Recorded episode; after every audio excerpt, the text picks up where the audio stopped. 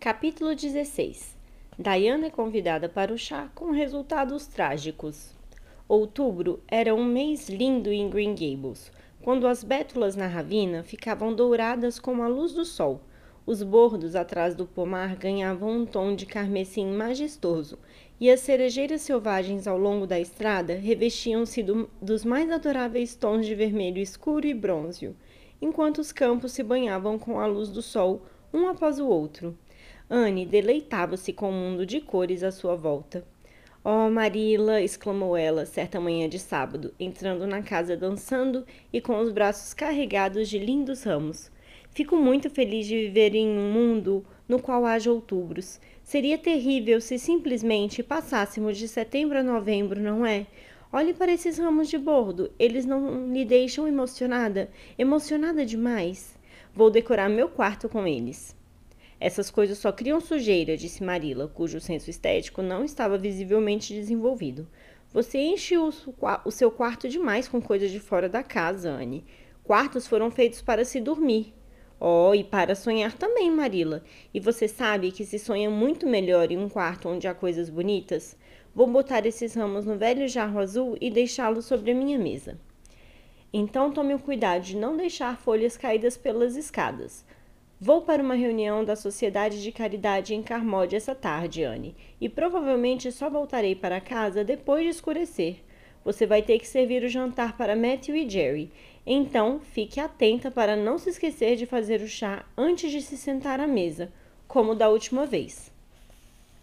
Foi terrível da minha parte ter esquecido, disse Anne se desculpando, mas isso foi na tarde em que eu estava tentando pensar em um nome para o Vale das Violetas. Isso acabou confundindo as outras coisas na minha cabeça. Matthew foi bondoso demais. Ele sequer levantou a voz. Ele mesmo fez o chá e disse que poderíamos esperar um pouco, ou não, tanto fazia. E contei a ele um adorável conto de fadas enquanto esperávamos. Então, ele nem achou que o chá demorou a ficar pronto. Era um lindo conto de fadas, Marila. Eu tinha esquecido o final dele, então inventei um final eu mesma e Matthew disse que não conseguiu perceber em que ponto a história havia sido remendada. Matthew não veria qualquer problema, Anne, se você decidisse acordar no meio da madrugada para almoçar, mas fique atenta dessa vez. E não tenho certeza de que estou fazendo a coisa certa, pois pode deixar você mais atrapalhada do que nunca. Mas pode convidar Diana para vir passar a tarde com você e tomar o chá aqui.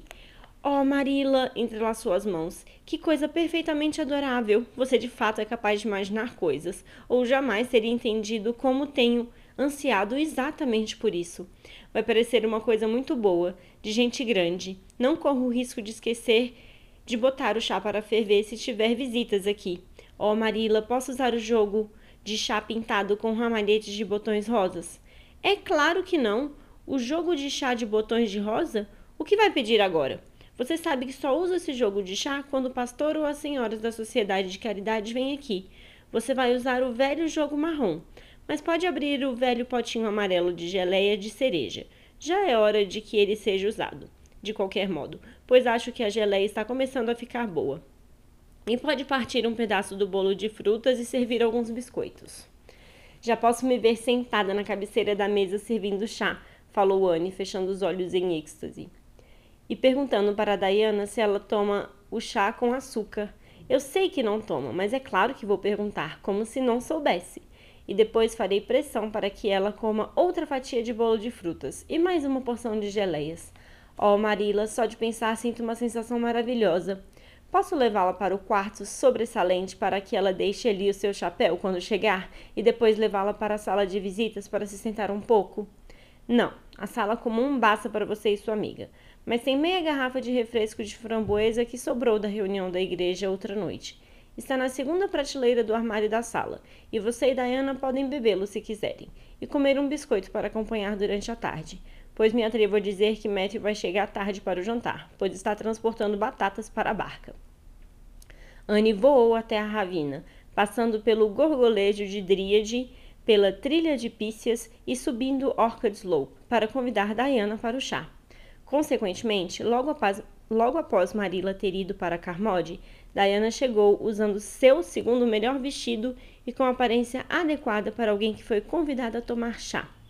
Em outras ocasiões, ela estava acostumada a entrar sem bater pela porta da cozinha, mas agora bateu na porta da frente de modo requintado. E quando Anne, usando seu segundo melhor vestido, abriu a porta com o mesmo requinte, as duas garotas se cumprimentaram com um aperto de mão tão solene como se nunca tivessem se visto. Esta solenidade nada natural durou até que Diana tivesse sido levada para o fronton leste para deixar seu chapéu e depois se sentara por dez minutos na sala com os dedos dos pés esticados. Como vai sua mãe? indagou educadamente Anne, como se não tivesse visto a senhora Barry em excelente saúde e humor colhendo maçãs naquela manhã. Vai muito bem, obrigada. Presumo que o Sr. Cuthbert esteja transportando batatas para a barca Lily Sands essa tarde, não é? perguntou Diana, que fora até a casa do Sr. Armand Andrews naquela manhã na carroça de Matthew. Sim, nossa safra de batatas foi ótima esse ano. Espero que a do seu pai tenha sido boa também. Boa o bastante, obrigada. Já colheu muitas das suas maçãs? Oh, demais, disse Anne, se esquecendo de agir com decoro e levantando rapidamente com um pulo. Vamos até o pomar e colher algumas da Red Sweetings. Diana. Marila disse que podemos pegar todas as que ainda estiverem no pé. Marila é uma mulher muito generosa. Ela disse que podíamos comer bolo de frutas e geleia de cereja na hora do chá. Mas é falta de educação dizer para sua visita o que servirá para ela comer. Então, não vou lhe dizer o que ela nos deixou beber. Direi apenas que começa com R e F, que é vermelho vivo. Adoro bebidas de cor vermelho vivo. Você não? Elas têm um gosto duplamente melhor do que as de qualquer outra cor. O pomar, com seus enormes galhos carregados que quase tocavam o chão de tantas frutas, provou-se tão delicioso que as garotas passaram quase toda a tarde nele, sentadas em um canto gramado no qual a geada poupara o verde e a luz suave do outono brilhava morna, comendo maçãs e falando o máximo que podiam. Diana tinha muito a dizer para Anne sobre o que andava acontecendo na escola ela tinha que se sentar com Gertie pai e odiava isso. Gertie fazia um barulho estridente com o giz sempre que escrevia, e isso fazia o sangue dela, de Diana, congelar. Ruby Gillis removera todas as verrugas dela como um feitiço.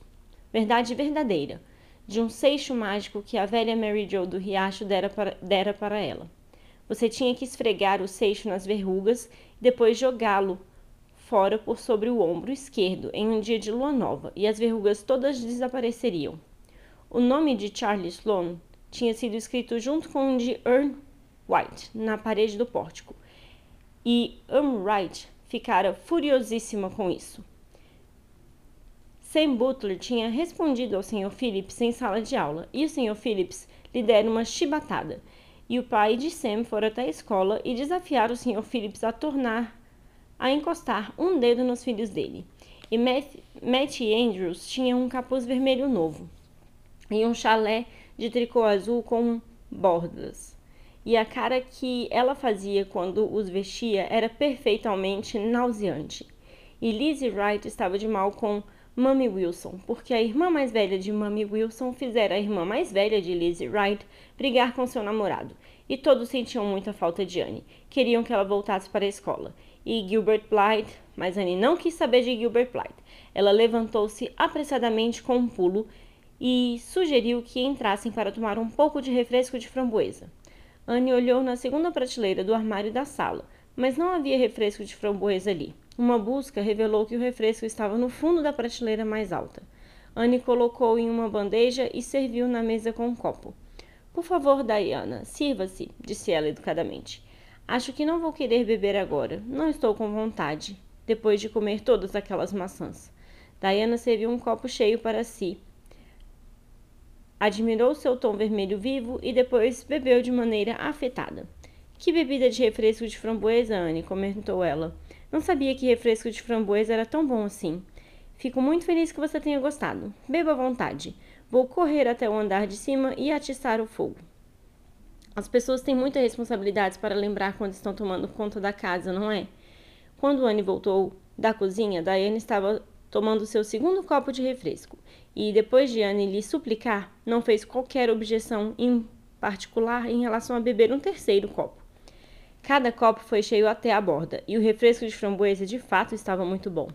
O melhor que já tomei, comentou Diana. É muito melhor que o da senhora Lind, apesar de ela se gabar demais do dela. Não tem um gosto nada parecido com o dela. Eu deveria imaginar mesmo que o refresco de framboesa da Marilla seria muito melhor que o da senhora Lind, disse Anne com lealdade. Marilla é uma cozinheira famosa. Ela está tentando me ensinar a cozinhar. Mas lhe garanto, Diana, é um trabalho duro. Há muito pouco escopo para imaginação na culinária.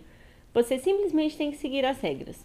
Na última vez em que fiz um bolo, esqueci de acrescentar a farinha. Estava imaginando uma história muito adorável sobre eu e você, Diana. Imaginei que você estava terrivelmente doente com varíola e todos a haviam abandonado, mas fiquei corajosamente ao pé da sua cama e cuidei de você até que você voltasse a viver. Depois, contraí a varíola e morri. Eu fui enterrada sobre aqueles álamos no cemitério, e você plantou uma roseira perto do meu túmulo e regou-a com suas lágrimas. E você jamais, jamais esqueceu a sua amiga de infância que sacrificou a vida dela por você. Oh, foi uma história comovente demais, Diana. As lágrimas simplesmente escorreram pelo meu rosto enquanto eu bati o bolo, mas esqueci da farinha e o bolo ficou um desastre completo. Farinha é essencial para se fazer bolo, sabe? Marila ficou muito irritada e não me espantei. Sou uma aprovação enorme para ela. Ela ficou terrivelmente perturbada com a calda do pudim semana passada. Comemos pudim de ameixas secas no almoço de terça-feira e sobrou meio pudim e uma jarra cheia de calda. Marila disse que sobraram bastante para outro almoço e me disse para levar o pudim para a prateleira da despensa e o cobrir. Eu tinha toda a intenção de cobri-lo, Diana, mas quando o levei para a despensa, imaginei que eu era uma freira. É claro que sou protestante, mas imaginei que era católica. Vestira o hábito para sustentar um coração partido em reclusão enclausurada e esqueci completamente de cobrir a cauda do pudim. Lembrei-me disso na manhã seguinte e fui correndo até a dispensa. Daiane, imagine se puder meu extremo pavor quando encontrei um camundongo afogado na calda do pudim. Tirei o camundongo dali com uma colher, joguei-o no quintal e depois levei, lavei a colher três vezes. Marila estava ordenhando as vacas e eu tinha toda a intenção de perguntar a ela, quando ela voltasse, se eu podia dar a calda aos porcos. Mas quando ela voltou para casa, eu estava imaginando que era uma fada invernal e estava deixando as árvores avermelhadas e amareladas, da cor que elas preferissem, e tornei a me esquecer da calda do pudim. E Marila me mandou ir colher maçãs. Bem, o senhor e a senhora Chester Ross de Spencer Vale vieram nos visitar naquela manhã. Você sabe que eles são pessoas muito sofisticadas, especialmente a senhora Chester Ross. Quando Marila me chamou de volta para casa, o almoço estava pronto e todos já estavam na mesa. Tentei ser o mais bem educada e decorosa possível, pois queria que a senhora Chester Ross pensasse que eu era uma pequena dama, mesmo que eu não seja bonita. Tudo correu bem, até que Marila, até que vi Marila entrar com um pudim de ameixa em uma das mãos e a jarra de calda esquentada na outra. Diana, que momento terrível. Lembrei-me de tudo e simplesmente fiquei de pé e gritei: Marila, você não deve usar essa cauda. Havia um camundongo afogado nela. Esqueci de lhe avisar antes. Oh, Diana. Jamais esquecerei aquele momento terrível, nem que eu viva até os cem anos. A senhora Chester Ross simplesmente olhou para mim e achei que ia afundar no chão de tanta vergonha. Ela é uma dona de casa perfeita. Imagine só o que não deve ter pensado de nós. Marila ficou vermelha, feito brasa, mas não disse palavra naquele momento. Ela simplesmente levou o pudim e a calda embora e voltou com geleia de morango. Ela até me ofereceu um pouco, mas não consegui comer nem uma colherada. Parecia que havia montanhas de carvão em brasa na minha cabeça. Depois que a senhora Chester Ross foi embora, Marilla me deu uma bronca horrível. Olha, Diane, Diana, o que houve? Diana havia se levantado sem nenhuma firmeza. Depois tornou a se sentar e colocou as mãos na cabeça. Estou, estou muito enjoada, disse ela, com a voz um tanto rouca. Tenho, tenho que ir para casa já. Oh, nem sonhe para casa sem antes tomar o chá, exclamou Anne agoniada. Vou tirá-lo do, do fogo agora. Vou servir o chá neste minuto. Tenho que ir para casa, repetiu Diana de modo estúpido, mas determinado. Deixe-me então servir um almoço para você, implorou Anne. Deixe-me lhe servir um pouco de bolo de frutas e geleia de cereja. Deite no sofá um pouco e você já vai melhorar. O que está sentindo? Tenho de ir para casa, disse Diana, e isso era tudo que ela dizia. Anne suplicou em vão. Jamais ouvi falar de uma visita ir embora sem tomar o chá, falou com ela, com pesar. Oh, Diana, você acha que é possível que tenha mesmo contraído varíola? Caso tenha, irei cuidar de você, pode ter certeza. Jamais lhe abandonarei. Mas eu de fato gostaria que ficasse até depois do chá. O que está sentindo? Estou muito tonta, respondeu Diana, e de fato ela caminhava como quem estava tonta. Anne, com lágrimas de decepção no rosto, pegou o chapéu de Diana e a acompanhou até a cerca do quintal dos Barry. Depois voltou chorando para Green Gables, onde tristemente colocou o resto do refresco de framboesa de volta no armário e foi aprontar o chá para Matthew e Jerry, e toda a diversão de fazer aquilo se esvaíra. No dia seguinte era domingo, e como choveu torrencialmente o dia todo, Anne não saiu de Green Gables. Na tarde de segunda-feira, Marilla mandou-a resolver uma incumbência na casa da senhora Lind. Era um período muito curto de tempo. Anne subiu de volta à trilha com lágrimas escorrendo pelas bochechas. Entrou correndo pela cozinha e jogou-se agoniada com o rosto afundado no sofá. O que foi que aconteceu dessa vez, Anne? indagou Marilla, consternada, sem saber o que acontecia. Espero de verdade que não tenha sido mal criada com a senhora Linda outra vez. Não houve resposta da parte de Anne, além de mais lágrimas e soluços mais intensos. Anne Shirley, quando eu lhe fizer uma pergunta, quero ser respondida. Sente-se nesse instante e conte-me por que está chorando. Anne sentou-se, e era a tragédia em pessoa. A senhora Lind foi visitar a senhora Barry hoje, e a senhora Barry estava em um estado terrível, lamuriou ela. Ela disse que eu deixei a Diana bêbada no sábado e mandei-a de volta para casa em um estado deplorável. E ela disse que devo ser uma menininha completamente perversa e que jamais deixará a Diana brincar comigo de novo. Oh, Marila, estou tomada de aflição. Marila, perplexa, ficou olhando para o vazio. Deixou Diana bêbada? disse ela quando conseguiu falar. Anne, é você ou a senhora Barry que está louca? Mas o que você deu para ela beber? Nada além de refresco de framboesa, soluçou Anne. Nunca pensei que refresco de framboesa deixasse as pessoas bêbadas, Marilla. Nem se elas bebessem três copos cheios, como fez Diana. Oh, isso se parece muito com, com o marido da senhora Thomas. Mas não tive a intenção de embebedá-la. Bêbada é uma ova, disse Marilla, marchando até o armário da sala. Ali na prateleira havia uma garrafa que Marilla reconheceu que algum dia continha um vinho de groselha de três anos atrás que ela fazia em casa e que era famoso em Avonlea. Apesar de algumas pessoas de natureza mais rigorosa, entre elas a senhora Barry, reprovarem a bebida intensamente. Naquele momento, Marilla lembrou-se que guardara a garrafa de refresco de framboesa no porão e não no armário, como dissera Anne. Ela voltou para a cozinha com a garrafa de vinho na mão. Seu rosto se contorcia contra sua própria vontade. Anne, você de fato tem talento para arrumar confusão. Você serviu para a Diana vinho de groselha em vez de refresco de framboesa. Não percebeu a diferença? Eu não tomei, disse Anne. Pensei que era o refresco. Minha intenção foi ser muito, muito hospitaleira. Diana ficou terrivelmente enjoada e teve de ir para casa. A senhora Barry disse à senhora Lynde que ela estava simplesmente bêbada como um gambá. Ela só riu de um jeito bobo quando a mãe lhe perguntou o que acontecera e depois foi dormir, e dormiu por horas. A mãe dela sentiu o cheiro do hálito de Diana e soube que ela estava bêbada. Ontem ela ficou o dia todo com uma dor de cabeça muito forte e a senhora Barry ficou indignada demais. Ela jamais vai acreditar que não fiz por querer. E eu acho que ela deveria ter castigado Diana por ela ter sido voraz a ponto de tomar três copos de qualquer coisa, disse Marilla de modo cortante. Ora, três desses copos grandes a deixariam enjoada, mesmo que fosse apenas refresco. Bem, essa história será perfeita para aquelas pessoas me olharem torto por eu fazer vinho de groselha, apesar de haver três anos que não faço desde que descobri que o pastor não aprovava. Só guardei aquela garrafa para tomar em caso de doença. Calma, calma, menina, não chore. Não acho que você tenha culpa nenhuma, mas lamento que as coisas tenham ocorrido desse jeito. Tenho que chorar, disse Anne. Estou com o coração partido. As estrelas, des desde suas órbitas, lutam contra mim. Marila, Diane e eu vamos ficar separadas para sempre. Oh, Marila, eu nem podia sonhar com isso no momento em que fizemos nossas juras de amizade. Não seja boba, Anne. A senhora Barry vai repensar a decisão dela quando descobrir que você não teve culpa. Presumo que ela acha que você fez isso para pregar uma peça boba ou algo do gênero. Melhor você ir até a casa dela neste fim de tarde e contar o que aconteceu. Minha coragem me escapa quando imagino que estou enfrentando a mãe ofendida de Diana. Suspirou Anne. Queria que você fosse, Marilla. Você é muito mais decorosa que eu. e é mais provável que ela dê ouvidos a você mais rápido do que a mim. Bom, eu vou então, disse Marilla, refletindo que aquela provavelmente era a decisão mais sábia. Não chore mais, Anne, tudo ficará bem agora.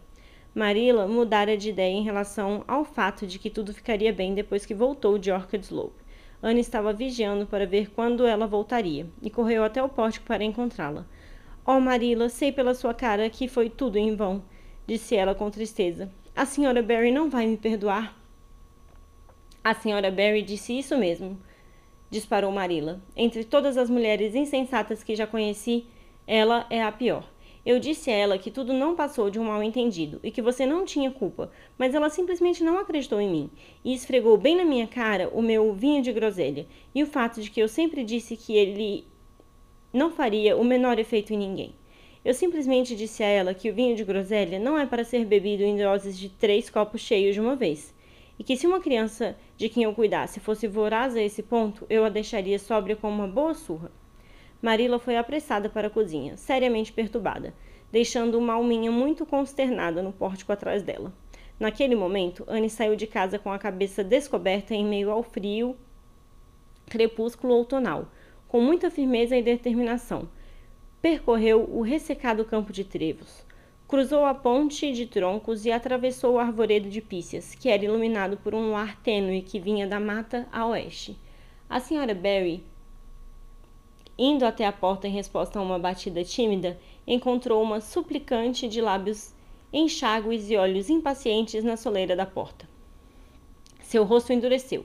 A senhora Barry era uma mulher de intensos preconceitos e desgostos, e sua raiva era do tipo frio e silencioso, que é sempre o mais difícil de vencer.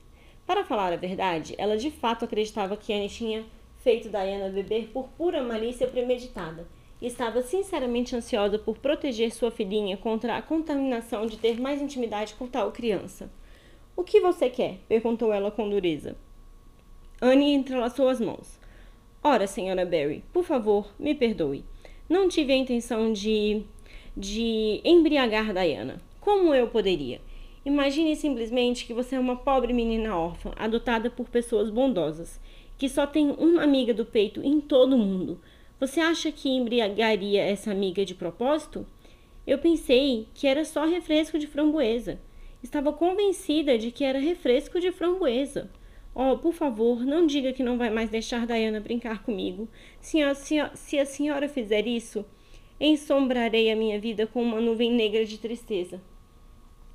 Esse discurso, que teria amolecido o coração da senhora Lind, em um piscar de olhos, não teve outro efeito sobre a senhora Barry além de aumentar sua irritação. Ela desconfiava das palavras difíceis e dos gestos dramáticos de Anne, e achava que a menina estava zombando dela. Então, disse fria e cruelmente: Não acho que você seja uma garota adequada para fazer amizade com Diana. É melhor ir para casa e se comportar direito.